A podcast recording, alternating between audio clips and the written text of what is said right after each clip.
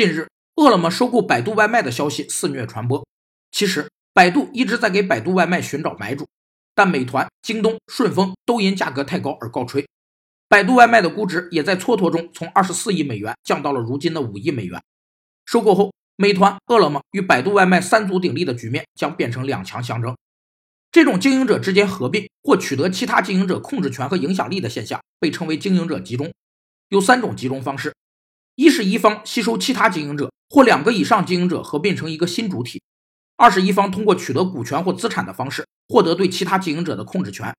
三是一方通过合同等方式，获得对其他经营者的控制权，或能对其他经营者施加决定性影响。经营者集中，一方面有利于发挥规模经济作用，提高经营者的竞争能力；另一方面，过度集中又会产生或加强市场支配地位，限制竞争，损害效率。